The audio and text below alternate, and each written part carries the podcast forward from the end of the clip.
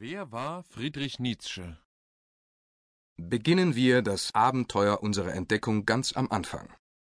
Wir wollen ganz zurückgehen, wo das Schicksal namens Nietzsche seinen Anfang nahm, und die Frage stellen, wer war dieser Friedrich Nietzsche, der vor allem durch sein Schlagwort Gott ist tot berühmt und berüchtigt wurde.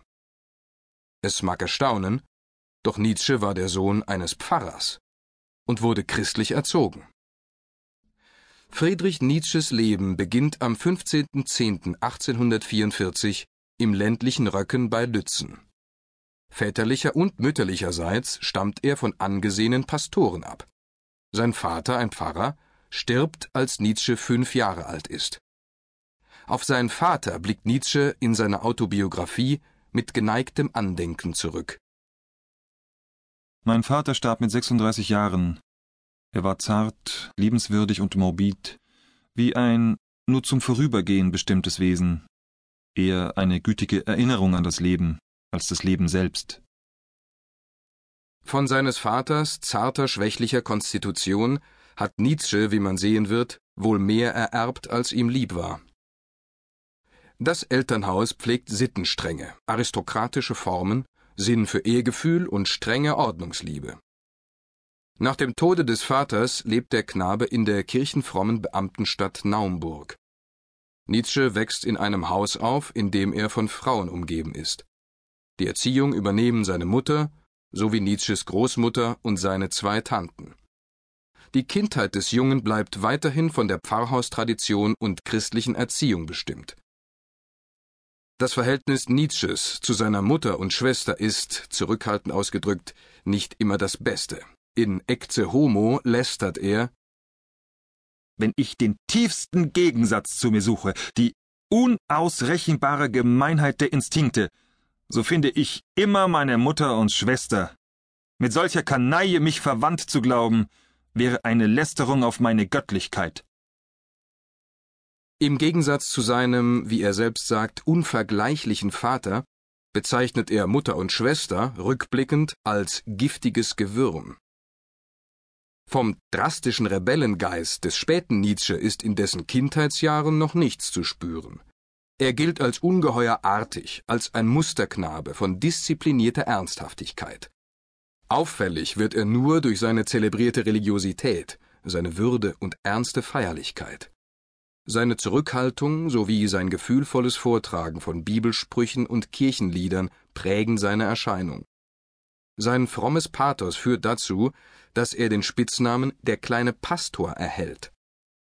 Eine Anekdote berichtet, wie der gehorsame Knabe bei strömendem Platzregen gemessenen und würdigen Schrittes von der Schule nach Hause geht, weil die Schulregeln den Kindern ein sittsames Betragen auf der Straße zur Pflicht machen. Dann, in seinen Jugendjahren, zeigt sich auch der frühreife Hang zur Schau in sein Inneres, die Neigung zur seelischen Analyse. Ein Freund Nietzsches erinnert sich. Von frühester Kindheit an liebte Nietzsche die Einsamkeit und hing da seinen Gedanken nach. Er mied gewissermaßen die Gesellschaft der Menschen und suchte die von der Natur mit erhabener Schönheit ausgestatteten Gegenden auf. Dieser Hang zur Einsamkeit, auch wenn es ihm zugleich ein Verhängnis war, wird Nietzsches gesamtes Leben beherrschen.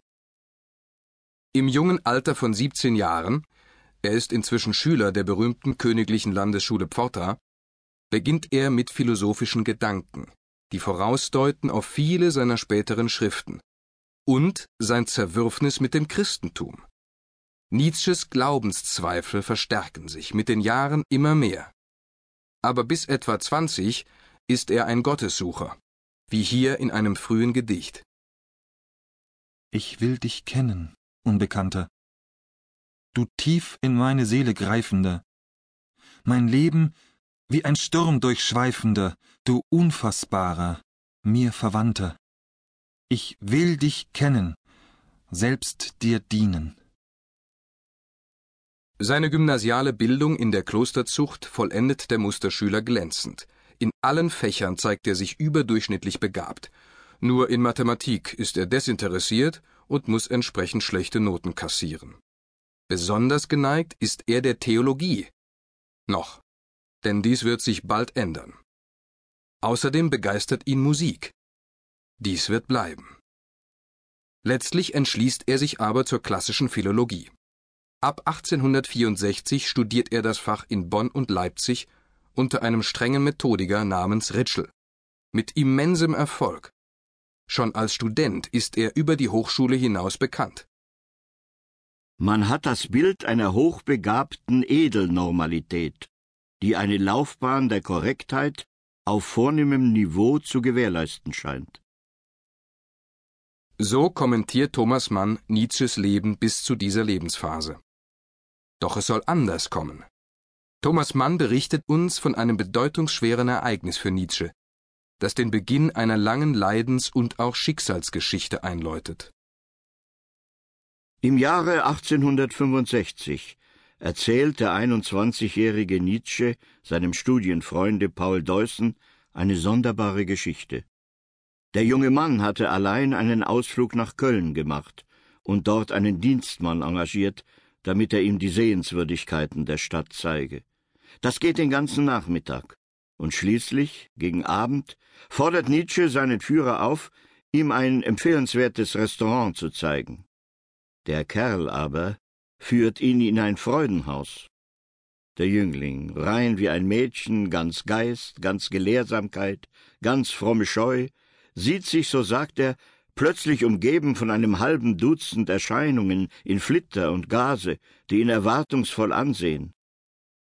Zwischen ihnen hindurch geht der junge Musiker, Philologe und Schopenhauer-Verehrer instinktiv auf ein Klavier zu, das er im Hintergrunde des teuflischen Salons gewahrt und worin er, das sind seine Worte, das einzige seelenhafte Wesen in der Gesellschaft erblickt und schlägt einige Akkorde an. Das löst seinen Bann, seine Erstarrung, und er gewinnt das Freie, er vermag zu fliehen. Am nächsten Tage hat er dem Kameraden dies Erlebnis gewiss unter Lachen erzählt. Welchen Eindruck es auf ihn gemacht, war ihm nicht bewusst. Es war aber nicht mehr und nicht weniger, als was die Psychologen ein Trauma nennen, eine Erschütterung, deren wachsende, die Fantasie nie wieder loslassende Nachwirkung von der Empfänglichkeit des Heiligen für die Sünde zeugt.